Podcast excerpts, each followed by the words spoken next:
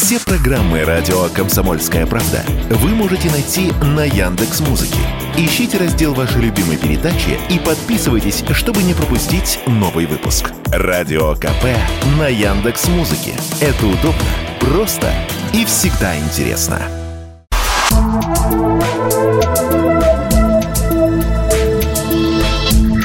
Просто космос. Всем привет! Здесь «Просто космос» и я, Баченина М. Мы начали новый цикл в рамках подкаста «Просто космос» о том, какие именно открытия перевернули наше представление о Вселенной. В прошлых выпусках поговорили о черных дырах и Млечном пути. Давайте продолжим. Космический ликбез. И первой темой предлагаю воду и воздух. В Солнечной системе они есть не только на Земле. Подледные океаны на спутниках Юпитера манят ученых вот бы доставить к ним космический аппарат с мощной буровой установкой и запустить исследовательский зонд прямо в пучины – в апреле 23 года Европейское космическое агентство запустило миссию «Джуис» по исследованию ледяных спутников Юпитера, Европы, Калисты и Ганимеда. Станция будет летать по их орбитам и собирать данные. О приземлении речи пока не идет, но надежда есть. Фантазии всегда так или иначе приближали наступление прогресса. Кстати, в этом году уже были опубликованы первые снимки, сделанные межпланетной станцией «Джуис».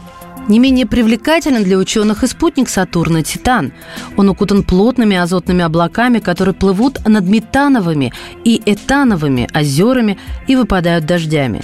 И хотя температура там очень низкая, минус 180, а гравитация в 7 раз меньше земной, что опасно для мышц и костей, отправить туда хотя бы роботизированные механизмы человечество может.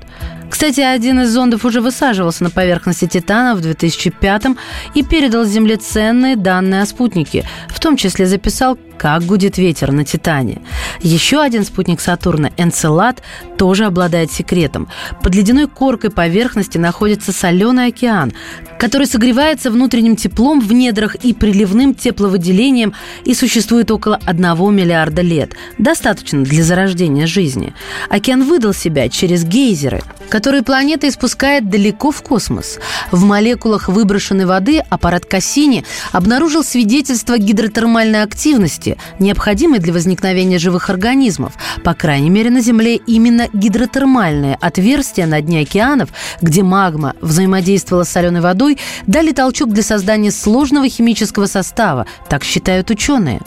Достоверно неизвестно, есть ли на Энцеладе жизнь, но американское космическое агентство уже сообщило, что располагает инструментом для будущих исследований этого вопроса. Это устройство Ocean World's Life Surveyor, которое может собирать образцы воды во время полета через гейзерные шлейфы на спутнике Сатурна.